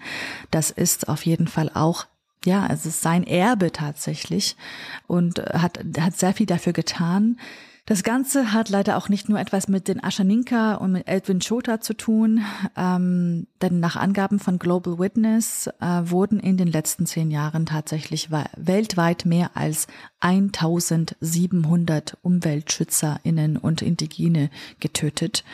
Während der Corona-Pandemie stieg die Zahl der Angriffe sehr, sehr stark, äh, insbesondere im Jahr 2021. Und, und wenn man sich jetzt fragt, wo, wo sind denn die meisten, die da ermordet sind? Und die sind tatsächlich 78 Prozent der registrierten Morde an UmweltschützerInnen, die sind genau in den Amazonasgebieten von Brasilien, Peru und Venezuela. Also ich hoffe, dass das ähm, dann auch entsprechend abschreckende Wirkung auf äh, ja andere Täter oder mögliche zukünftige Täter hat, weil das war, glaube ich, eines der großen Probleme dort in Peru, dass eben so lange alle das Gefühl hatten, okay, die sind jetzt ermordet worden, aber es passiert halt nichts. Hm. Noch was Schönes per- und poly polyfluorierte Chemikalien und per- und polyfluorierte Alkylsubstanzen. Mhm. Mhm. Da gibt's was Neues. Mit der das Physik und der Chemie, mhm. habe ich den Eindruck, ne? Genau, genau, genau. Das ist ja, ja. alles Physik, muss man wissen. Ja. Äh, das ist also die P PFAS, um die Dinger geht Das ist eine Chemikaliengruppe, die hatten wir auch letztes Jahr im Sommer schon mal hier in der Sendung. Äh, sind wasserabweisend, schmutzabweisend, fettabweisend und sie sind sogenannte Ewigkeitschemikalien. Das heißt, die werden praktisch nicht abgebaut in der Umwelt. Und wenn dann so langsam, dass es nicht der Rede wert ist. Ähm, die werden nicht nur in der Umwelt nicht abgebaut, die werden auch im Körper nicht abgebaut. Es gibt Kläranlagen, die das Zeug abbauen können. Es gibt auch Forschung, die zeigt, dass der Scheiß schneller abgebaut werden kann als bisher. Aber kaum jemand hat solche Kläranlagen. Und selbst wenn du so eine Kläranlage hast, kommt nicht alles, wo PFAS drin ist, bei dir an. Das war der Stand von letztem Sommer. Jetzt gibt es eine neue, eine internationale Recherche. In Deutschland waren daran beteiligt die Süddeutsche, der WDR und der Norddeutsche Rundfunk. Und zwar ist das das sogenannte Forever Pollution Project, Ewigkeitsverschmutzungsprojekt. Die haben zusammengetragen aus sehr vielen Quellen, aus sehr vielen vor allen Dingen einzelnen kleinen fragmentierten Quellen, wo in Europa überall PFAS im Boden, also im Wasser sind und das Ganze schön aufbereitet, auch in interaktiven Karten und sowas. Und vor allen Dingen eins haben sie rausgefunden, wie viele Orte mit PFAS belastet, teilweise sogar verseucht sind. Sie kommen alleine in Deutschland auf 1500 Orte, europaweit mindestens 17.000. Sie gehen davon aus, dass es wesentlich mehr sind, aber dass sie es nicht finden können, weil die Daten von der Politik nicht wirklich systematisch gesammelt und vorgehalten werden. Weil zum Beispiel in Deutschland ist das Ländersache und jedes Land macht das dann halt so ein bisschen anders. Das mag vielleicht auch daran liegen, äh, wer an PFAS gutes Geld verdient und entsprechend Lobbyisten unterwegs hat. Natürlich sind da unsere Freunde von der BASF auch wieder dabei. Ähm, Bayer ist auch mit dabei. Ähm, und was sie auch recherchiert haben, was auch in diesem Bericht steht, ist, wie die Lobbyisten, und zwar hunderte Firmen, ähm, gegen ein Verbot von PFAS argumentieren. Da gibt es eine EU-Initiative, an der unter anderem Deutschland beteiligt ist, äh, die das Zeugs verbieten lassen will nach einer Übergangsfrist, frühestens 2025 allerdings. Ähm, aber angeblich, sagt die Industrie, braucht man das Zeug ganz dringend in. Und das finde ich eigentlich das, das, das Pikante an dieser ganzen Sache. Wir brauchen das Zeug ganz, ganz dringend in ähm, Batterien, mhm. in Halbleitern, in Elektrofahrzeugen und für erneuerbare Energien. Natürlich. Was zufälligerweise genau die Sachen sind, mit denen wir gerade versuchen, die dringendsten Probleme der Menschheit zu lösen. Mhm. Was mich ein bisschen wundert, ist, dass die Chemieindustrie nicht noch Ernährungssicherheit durch PFAS irgendwie ausgerufen hat, weil das wäre noch so ein Problem. Und bestimmt helfen die, äh, diese Stoffe auch gegen Artensterben, wenn man mal genau hinguckt. Das Ganze erinnert mich so ein bisschen an Vergiftet oder Arbeitslos. Also das gab es aus dem 20. Jahrhundert war eine Dokumentation, eine Fernsehdokumentation. Da ging es halt auch immer darum, insbesondere ging es dann auch um Umweltschutz, nicht, nicht Klimaschutz, Umweltschutz, mhm. dass ähm, die Industrie immer gesagt hat, ja klar können wir Umweltschutz machen, dann müssen wir tausend Leute entlassen, weil das, wird, das lohnt sich dann ja alles nicht mehr. Und dieses wir brauchen diese Sachen für ne, Zukunftstechnik. Das ist so ein bisschen das Vergiftet oder Arbeitslos des 21. Jahrhunderts. Also, ich völlig vergessen. Mobiltelefone werden wir dann auch alle nicht mehr haben können. Ah. Ja? Ähm, weil wenn PFS verboten wird, dann gibt es das nicht mehr. Stimmt natürlich nicht. Es gibt die Möglichkeit, das zu ersetzen. Ja, eben. Teilweise gibt es die Möglichkeit, das sogar sehr effizient und sehr kostengünstig zu ersetzen. Und an manchen Stellen muss man es dann halt einfach weglassen. Ist halt die Frage, ob du eine beschichtete Pfanne brauchst oder ob du dich auch dran gewöhnen kannst, mit einer Eisenpfanne zu kochen was die Industrie behauptet ist, dass es ja sowieso alles schon längst praktisch kein Problem mehr wäre. Die Bodenverseuchung spricht eine andere Sprache, aber es ist alles kein Problem mehr, weil sie, weil sie ähm, die PFAS in geschlossenen Kreisläufen in ihren Werken halten und auch wieder aufbereiten können und sowas. Und dass sie auch daran schon arbeiten würden im Rahmen einer, mal gucken, ob du drauf kommst, im Rahmen einer ähm, ähm, Initiative. Äh Freiwilligen Selbstverpflichtung. Ah ja, entschuldige. Und wir wissen alle, wenn die Industrie sich freiwillig selbst verpflichtet, dann wird alles gut. Ja.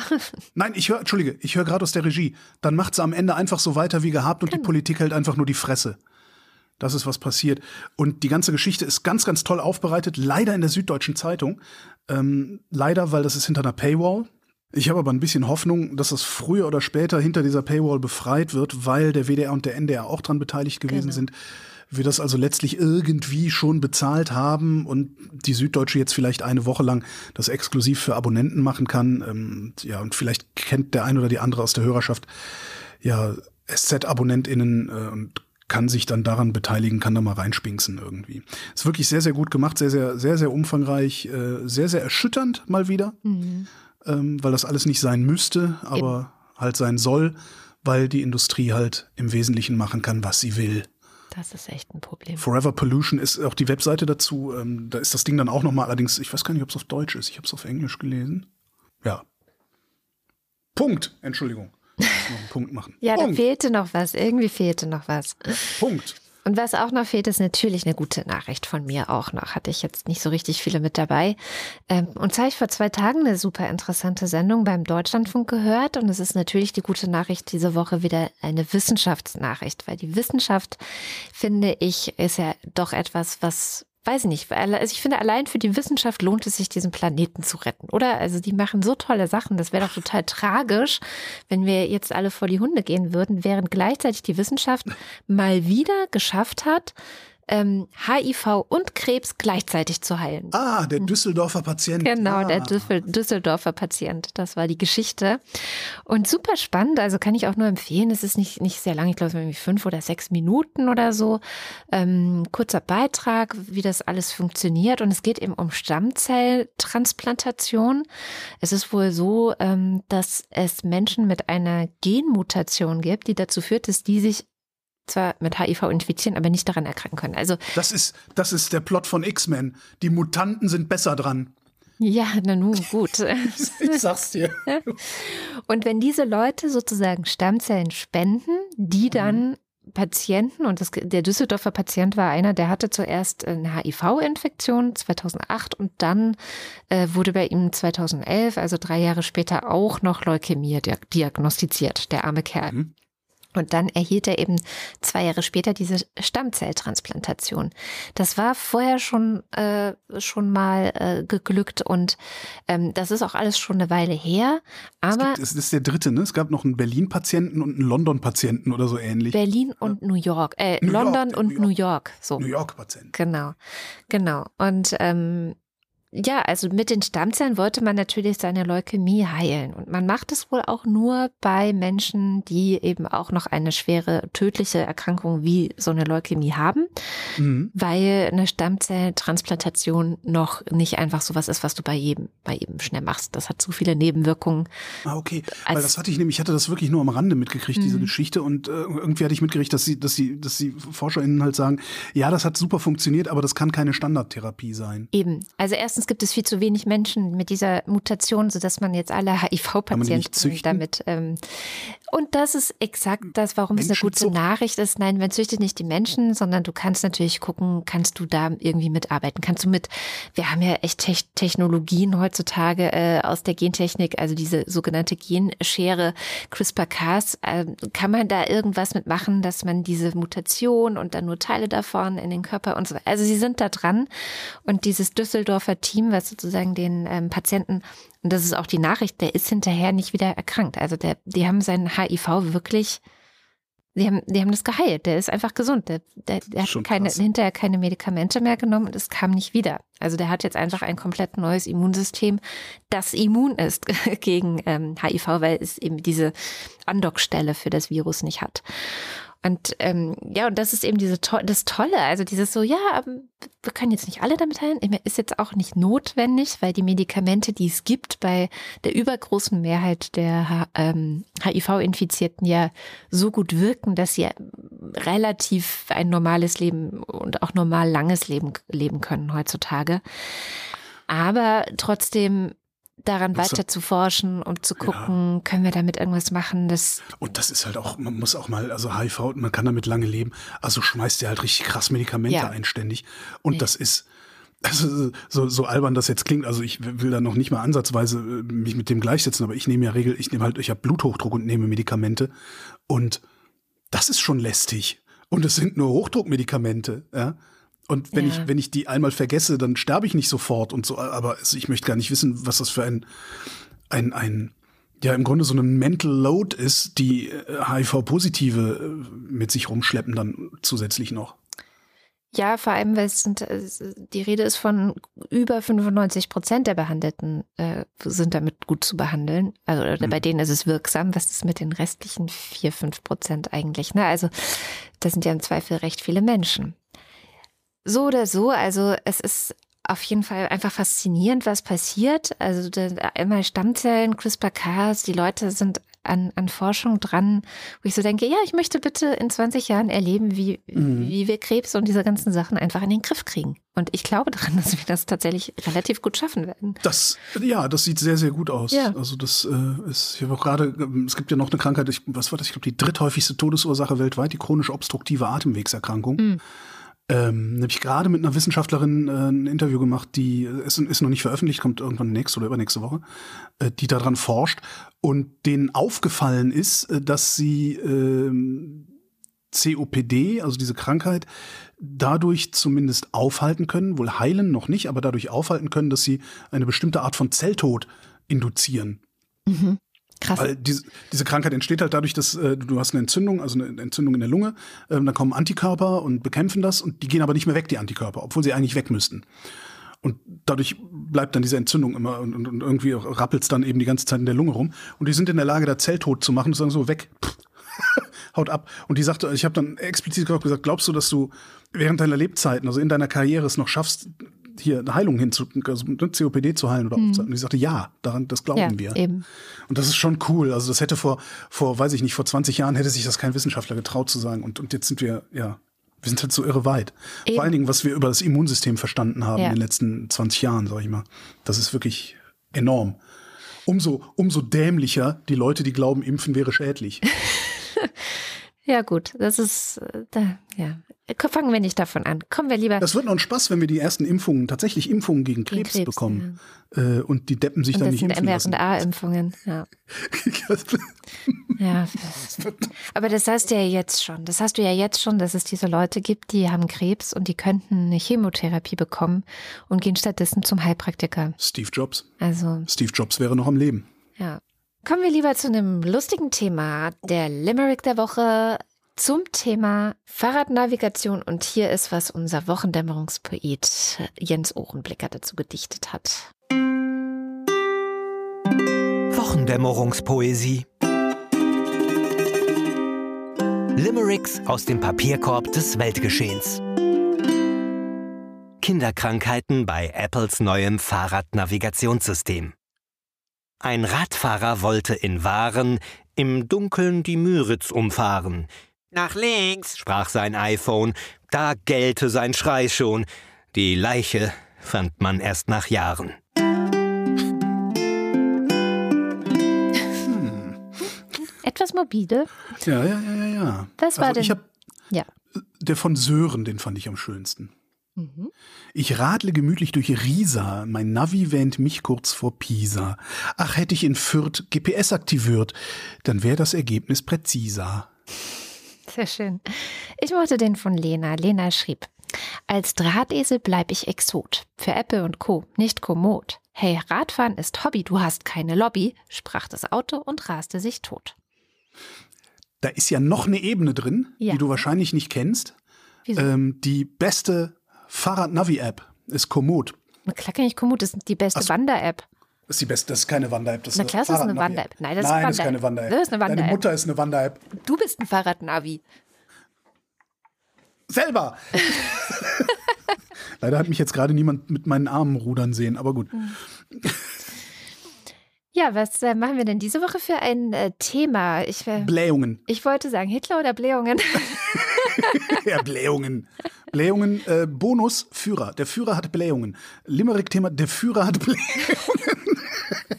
der Führer hat Blähungen. Gut. Los, schreibt eure Limericks. Damit sind wir beim Börsenticker. Oh, äh, habe hab ich eigentlich darauf hingewiesen? Weiß ich gar nicht. Ich hatte letzte Woche eine Sendung veröffentlicht.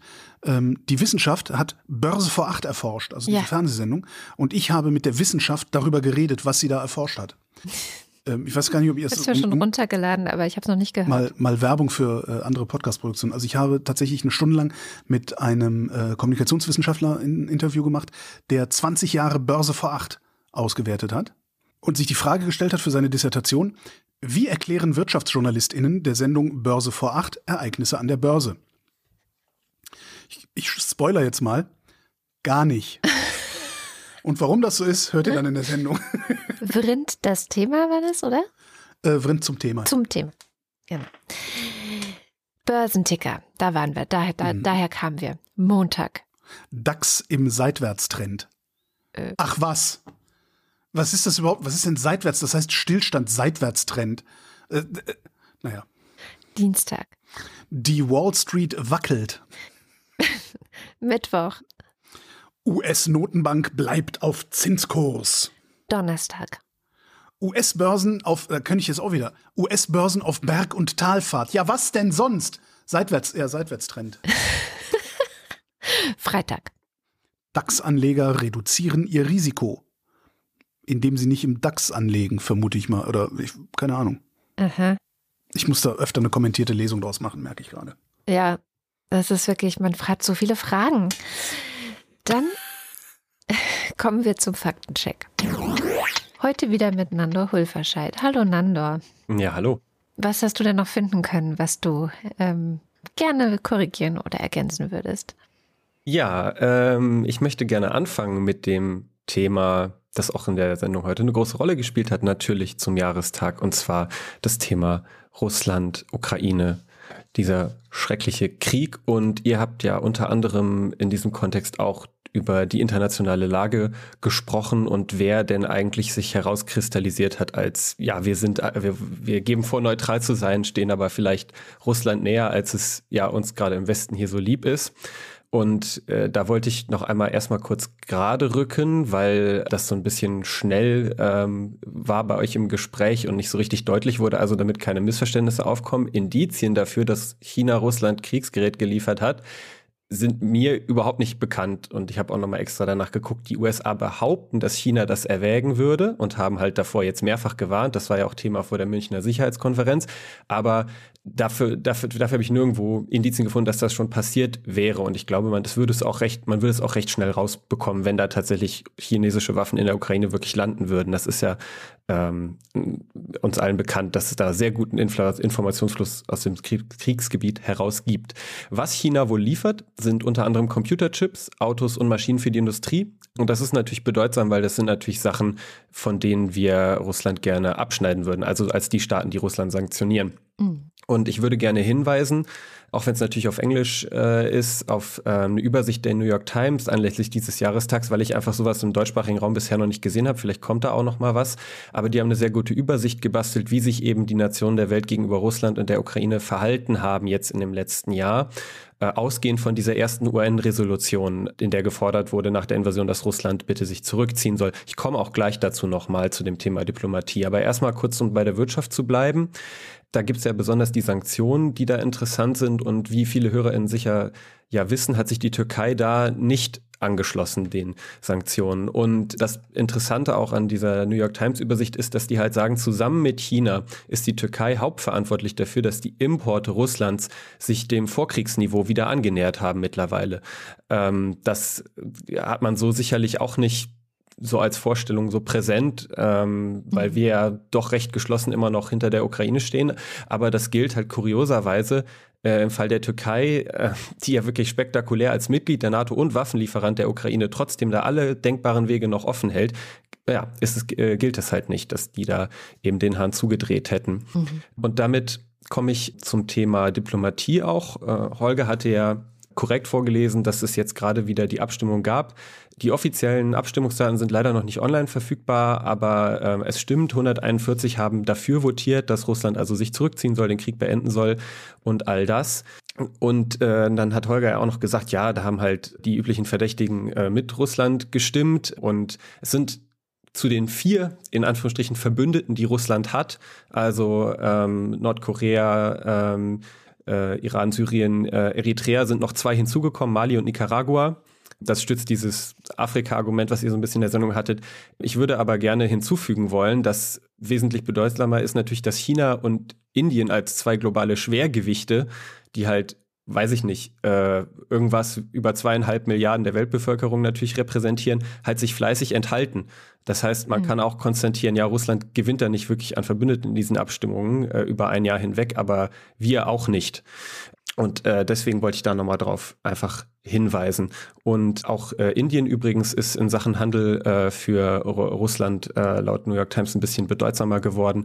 Das hat kurioserweise damit zu tun, dass Indien wiederum sich in gewissen territorialen Konflikten mit China sieht und halt äh, ein Heer hat, das ganz stark auf Waffensystemen auf, aus Russland aufgebaut ist. Das äh, ist dann wieder äh, unglaublich komplex, dieses Thema. Ja, ähm, und abschließend möchte ich das Thema UN äh, mit der aufgeworfenen Frage, was wäre denn nochmal nötig, um diesen dämlichen Sicherheitsrat abzuschaffen oder dieses Vetorecht, worum es ja euch, äh, glaube ich, häufig me meistens eigentlich geht. Das ist in der Kurzform so, dass jede Reform der UN-Charta und damit des Sicherheitsrates eine Mehrheit von zwei Dritteln der Generalversammlung erfordert und Ratifizierung durch zwei Drittel der UN-Mitgliedstaaten. Das klingt jetzt noch gar nicht mal so unmöglich. Ich muss gerade mal überschlagen, sind 141 von 190 oder was nicht schon zwei Drittel. Äh, aber aber ähm, das Problem ist, dass selbst wenn das jetzt noch man das als machbar beurteilt, ist es so, dass die permanenten Mitglieder des Sicherheitsrats auch hier ein übermächtiges Mitspracherecht haben. Also im Klartext, solange die Staaten mit Vetorecht sich nicht selbst das Vetorecht nehmen wollen, kann da gar nichts passieren. Ja. Danke nochmal für die Klarstellung. Ja, ist leider nicht keine gute Nachricht, ja. Ähm, kann ich leider nicht mitdienen.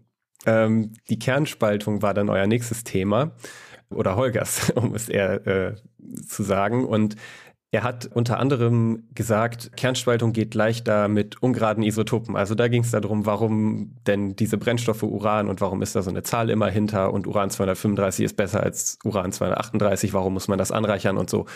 Er hat da viel gesagt, was stimmt, also diese Zentrifugengeschichte und so, das ist alles so korrekt. Ne? Man trennt das halt voneinander und dadurch hat man am Ende ein Konzentrat von dem einen Stoff und von dem anderen halt, äh, den tut man beiseite. Aber das Problem ist, dass es so nicht stimmt, dass Kernspaltung leichter mit ungeraden Isotopen geht, weil es gibt mehrere Gründe für die Wahl von Uran 200, 235 als Brennstoff für Atomkraftwerke das erstmal nur generell. Und diese Massenzahl 235, die ja an sich korrekt ist, so wie Holger das gesagt hat, das ist nicht die ungerade Zahl, auf die es ankommt. Also die ist zwar ungerade, aber die könnte auch gerade sein. Das ist nicht das Entscheidende. Entscheidend ist, dass das eine Summe ist aus 92 Protonen. Äh, wer sich an Chemieunterricht in der Schule erinnert, das sind diese positiv geladenen Teilchen, dann um den Atomkern rum die fliegen da nicht wirklich, aber da gibt es noch die Elektronen, die sind negativ, dadurch ist das eine Balance. Ne? Und es gibt da noch 143 Neutronen. Also da steckt in dieser Summe halt eine gerade Zahl und eine ungerade Zahl. Und die ungerade Zahl von 143 Neutronen, die macht einen Unterschied, soweit ich das jetzt nachlesen konnte in der Spaltbarkeit. Also wenn du eine ungerade Neutronenanzahl hast, dann ist das in vielen Szenarien, sind das die leichter spaltbaren Elemente. Und das ist also das, was Holger vielleicht eigentlich auch sagen wollte, aber nicht korrekt gesagt hat in der Sendung. Deswegen mache ich es jetzt. Zwei äh, Hinweise habe ich noch. Zum einen zum Thema äh, PFAS, also diesen ewigen äh, toxischen Chemikalien, Teflon und so weiter. Da hattet ihr darauf hingewiesen, dass der, die tolle Übersicht dazu mit so einer Deutschlandkarte von diesen Messpunkten her auch äh, leider bei der Süddeutschen Zeitung in einer Paywall ist. Es gibt eine Deutschlandkarte bei der Tagesschau die man aufrufen kann, wenn man nachgucken möchte. Das ist vielleicht insgesamt als Artikel nicht so gut, das weiß ich jetzt nicht, aber dann können die Leute zumindest alle mal gucken, die sich dafür interessieren. Den Link äh, gibt es dann in den Show Notes.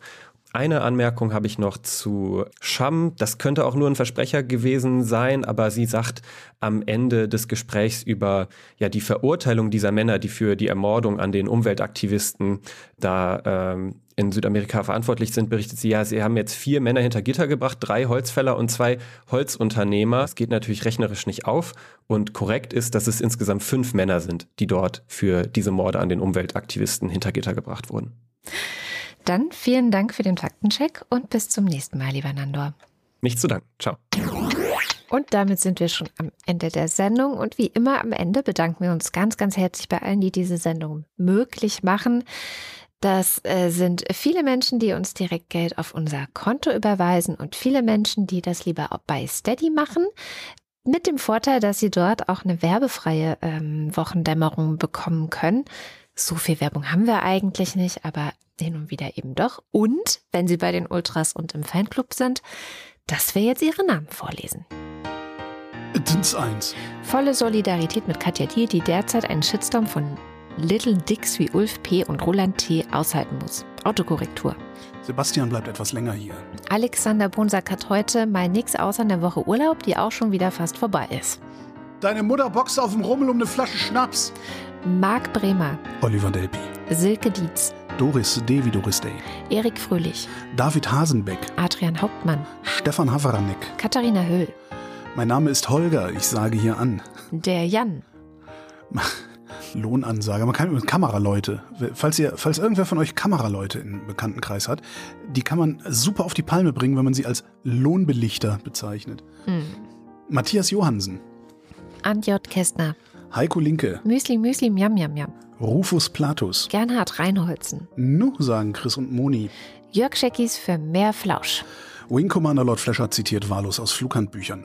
The configuration dev deviation lists allows to dispatch with secondary airframe or engine parts missing to avoid delays as much as possible. There's hope, there's always hope. Joachim Urlas. Olaf und Fiete. So, dann muss und so weiter. Und so kam es und so weiter. Jens Viehweg. Michael Völksen, Bernd und Froschi Wehmöller. Andreas Werner, Justus Wilhelm. Cindy und Timmy Wüst, Guido Baulich. Anita Schroven, Und hier der Fanclub. Julie und Sebastian. An die 3000. Anna möchte einen vegetarischen Haushalt, aber Maja ernährt sich ausschließlich von Fleisch. Men ebte Heu, ebte Menni Heu, ebte Beten. Ob Maja Und ein Hund ist? Timo Altfelde, Katrin Apel. Matze aus Spandau, Simon Axmann. Dirk B., Birne aus Spandau. Gut, den Witz kennt heute keiner. Martin Ballaschk enthält Glutamat. Sebastian Banse, Johannes Bauermann. Silke Baumeister grüßt Andreas Jasper. Noch ein Buchtipp zum Weinen und für schlaflose Nächte. Tiere essen von Jonathan Safran Foer.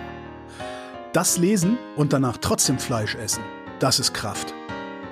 Für sie getestet. Okay. Das ist wirklich, also ich, das kostet, das hat mich richtig Anstrengung gekostet, trotzdem Burger zu essen, nachdem ich das Buch gelesen habe. Warum hast du es denn getan? Also, Weil ich. Burger gerne esse. Na gut. Und um ein Zeichen zu setzen. Und für die ganzen, so. Um, um in einem Podcast sagen zu können, wie stark du bist. Genau, in meinem Podcast sagen. Um in einem Podcast sagen zu können, wie stark ich bin. Thomas Bauer, Jan Beilicke, Florian Beisel, Oben, Alice und Biele, Peter Blachani, Jan Blendeck, Bibi Blocksberg. Markus Boslett, Um teilzunehmen, brauchen Sie kein Teilzunehmen. Klaus Breyer, Daniel Bruckhaus, Martin Buchka, Clemens Langhans und Christoph Henninger. Möchtest du Loriot zitieren? Christoph Henninger und Clemens Langhans. Nein, ich möchte einfach nur hier sitzen. Gian-Andrea Konzett, Katrin Czernotzki. Thomas D., Eigentlich heiße ich Dana. Der Wind, der Wind, das himmlische Kind, Cristiano del Tauscho. Bukuvat Taku und so weiter. Lady de Winter. Romana, eben. Und wer bist du? Ich möchte doch einfach nur hier sitzen. Jan und Steffi empfehlen euch Time is Up von Mark Benecke zum Beispiel auf YouTube zu sehen. Sebastian erinnert an Süleyman Taschköprü. Roland Erck, Sie kam nach Wanne Eickel und was war denn da? Der kleine Hansi Heinemann, der einsam war. Er sprach zu ihr, ich flieg mit dir, nimm diese Kaffeekanne als Geschenk von mir. Claude Nein, ich weiß es immer noch nicht. Matthias Flader, Eine Kaffeekanne von Frederik Kaffeekanne. Wahle. an eine Kaffeekanne ran. Äh, mh, wenn man in den Familienchat schreibt, dass draußen Karneval gefeiert wird und die Nacht laut wird, fordert man ja quasi heraus, dass Muttern vom niedersächsischen Kuhdorf aus antwortet, also bei mir ist alles ruhig. Oliver Förster, Olli Frank, der Freibierfred. Andreas Freund, Lucy freut sich über die Postkarte, danke. Marcella Frick, Mariana Friedrich, Mareike Geib, der Gotti, Jörn Arne Göttich. Bärbel Grothaus, Ich grüße. Miriam und David grüßen Samson. Sally der Pinguin grüßt alle, die sie kennen. Kati grüßt Joni, Ricardo Gotta, F&H, Annika H., Simon Hägler, Antje Hanuschka. Silke Hartmann, Bartimeus hat seine Substanz für heute Morgen schon genug leiden lassen müssen und möchte einfach nur entlassen werden. Bartimäus.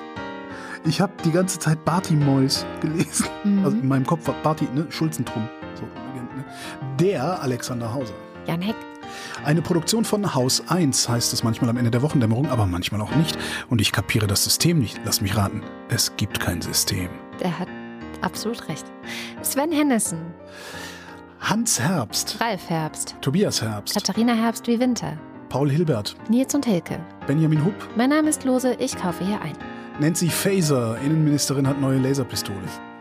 Tja, Oberfrittenbach ist ein typischer Emmentaler Graben. Lars ist vom Versagen der Politik entsetzt und trinkt jetzt Mai Tai. Andreas Jasper, Tobias Johannes, Philipp Kaden, Arne Kamola, Kamikazi, Tim Klausmeier, Oliver Kleinert, Alexander Klink, Oliver Koch, Felix, der jetzt wegen Schlafmangel koffeinfreien Kaffee trinkt, Jessica Kogoy, Thomas Kohler, Markus Krause, Magali Kreuzfeld, Felix Kronlage Dammers, Pia Kronquist, Thomas und Corina, Oliver Krüger, Oliver Kohlfink, Sebastian Lenk und Henry Vize, Detmar Liesen, Nico Linder. Florian Link, Mein Name ist Ipsum, Lorem Ipsum.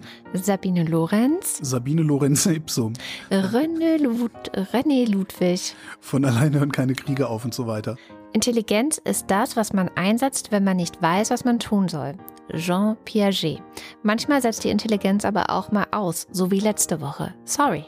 Lars Mertens, Martin Meschke, Nevermind, Johannes Möller, Die Mulle, Samir Naina Najar, Celine Neubich, Thorsten W. Noll, Bernd Nossen, Ey du Opferkathole, Boris Perner, Jochen Philipp, Silke Plachetta, Nils Planthold, Josef Porter, Claudia Pschack, Sebastian Quapp, Axel Rasmussen, Wilhelm Reich, Florian Rempel, Miriam Richter wie der Henker, Marc Riese, Christian Rohleder, Anna Roth, Sven Rudloff, Der Schommi sagt Danke, Jürgen Schäfer, Christian Schluck, Christian Schmidt, Janine Schöne, Susanne Schulze, Dirk Schumann, Troy McClure, Chip Chip und Chap.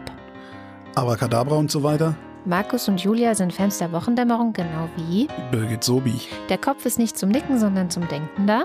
Marie Stahn, Christian Steffen, Blasenstein, Pizzastein, Pommesstein, Thomas Stein, Jogi Löw verabschiedet Rot-Rutz und Dank für die Jahre der Altera für Freude Stein, Salatstein, Kirsten Stein, Klein, Rhabarber Barbara und so weiter Stein, Philipp liebt es mit seiner Theresia der Wochendämmerung zu lauschen, Steinkopf, Sabine Stern, Suse und Martin Stöckert, Günther Stück, Claudia Taschow, 19, Somebody once told me the world's gonna roll me, Moritz Timm, Mr. Tipp. Hans freut sich über die Existenz von Andrea und der Wochendämmerung. Da hinter dir ein dreiköpfiger AfD. Ein Kopf ist besorgt und braun, einer konservativ und braun und einer dumm und braun. Und alle drei haben den gleichen Arsch. Und Anna und Gregor sind hoch erfreut, denn sie Haben schon Frühlingsgefühle und machen sich mit Priscilla und Gwyneth Molesworth einen faulen Lenz. Martin Unterlechner, Jan van Finkenreue, Henning, Fe Henning Feller, Audra Fischer. Yannick Völker, Hast du etwas Zeit für mich, dann singe ich ein Lied für dich von 99 Luftballons auf ihrem Weg zum Horizont. Stefan Wald, Andreas Waschk. Martin Wittmann, Fandst du 99 Luftballons? Ich habe den Song so gehasst. Ich fand den so furchtbar. Das ist, es ist jetzt so ikonisch und so, ne? Und es ist ja Eben. auch in den USA so durchgegangen. Und ich habe den damals gehasst, diesen Song. Entschuldigung, wo waren wir? Anja, Und Jan aus Bielefeld. Mhm. Wieder in. Jenny Wiegand. Tobias Wirth, Ich bin so Wochenende. Und Leuchtturm zum Beispiel. Leuchtturm fand ich total gut. äh, Von Nena. pf, keine Ahnung, habe ich gerade nicht im Kopf. Echt nicht? Brupp. Christoph Ziesecke, Geh den Leuchtturm rauf. Wenn ich einen Weinberg hätte, würde ich ihn Hang zum Alkohol nennen. Matthias Thome braucht jetzt wirklich keinen Winter mehr. Ab ins Kuschelige mit Marion Burger. Nico Erfurt, ist Marion Burger davon? Jennifer Herbert. Anja und Bruno Kirschner, Anna und Georg mit dem kleinen Knusprig. Evelyn Künstler Wiesmann Familie Felten und ihr Knecht. und der Lux hat nun keine Lohnarbeit mehr und muss sich deswegen aus dem Fanclub verabschieden. Vielen Dank an Heugi, Kada und das ganze Team für den fantastischen Podcast. Ich würde sagen, vielen Dank an den Lux für die lange, treue Unterstützung. Alles Gute jedenfalls und vielen herzlichen Dank. Ja, vielen Dank. Ich spare auf einen Todesstern. Und nehmen wir die Entschuldigung an, Welche? die weiter oben war? Welche Ja, wir nehmen jede Entschuldigung an. Welche So. Entschuldigung weiter? Ich habe gar nicht. Welche Entschuldigung? Die mit ähm, Piaget, Piaget? mit der Intelligenz. Ach so, wer war? Da habe ich, ich habe das überhaupt nicht, ich habe das gar nicht verstanden. Ich- Entschuldigung, ich habe das gar nicht verstanden. Wir haben doch letzte Woche geschimpft wegen Arbeit macht frei. Oh, ah, da, ja, okay. Ja, echt, ey. Trotzdem, wir nehmen die Entschuldigung an, aber so nicht, Freundchen. Und schon gar nicht in diesem Ton. Und äh, mir ist noch wichtig zu sagen, nächste Woche gibt es ähm, keine reguläre Wochendämmerung, aber ein sehr spannendes Gespräch mit Cornelia Betsch zum Thema globale, Ges wie heißt das eigentlich? Planetary Health, äh, Planetengesundheit. Ich weiß. Klingt jetzt, also wenn mir jetzt jemand sagen würde, hör dir das mal an, es geht um Planetengesundheit, würde ich mir das nicht anhören. Das ist eine Wissenschaftlerin, die hat eine Studie gemacht, beziehungsweise macht eine Dauerstudie namens PACE, wo sie sich anguckt. Sag du doch mal, ich weiß es doch nicht. Aber klang bis dahin, klang das super, super überzeugend, oder? So, so muss man, du also, hast ja vollkommen recht. Wo sie sich anguckt, wie die, wie die Bevölkerung, also es ist so relativ repräsentativ für Deutschland, wie die, also alle Erwachsene, die Erwachsenenbevölkerung in Deutschland, Klimathemen wahrnehmen, Klimamaßnahmen unterstützen würden, sich selbst handlungsfähig finden und so weiter, Proteste finden. Äh PACE, Planetary Health Action Survey, Ergebnisse aus dem wiederholten querschnittlichen Monitoring von Wissen, Risikowahrnehmung, Vertrauen, Einstellungen und Verhalten in der Klimakrise. Genau. Ein Gemeinschaftsprojekt der Uni Erfurt, Bernhard-Nocht-Institut für Tropenmedizin, Robert-Koch-Institut, Bundeszentrale für gesundheitliche Aufklärung und so weiter und so weiter. Sehr spannend auf jeden Fall. Also hört euch das an und ähm, geht natürlich. Wir, wir, wir machen das, weil Katrin streikt wieder. Genau. genau, genau. Und ich freue mich, wenn möglichst viele das auch machen. Und das hat auch Cornelia Betsch gesagt. Wir müssen das machen. das sagt. Wenn die das sagt, das haben uns bisher alle WissenschaftlerInnen, mit denen wir für diese Klimasendungen gesprochen haben, gesagt. Ist dir das mal aufgefallen? Nee, kann ich mich nicht dran erinnern. Na gut, das war die Wochendämmerung vom 24. Februar 2023. Wir danken für die Aufmerksamkeit. Tschüss.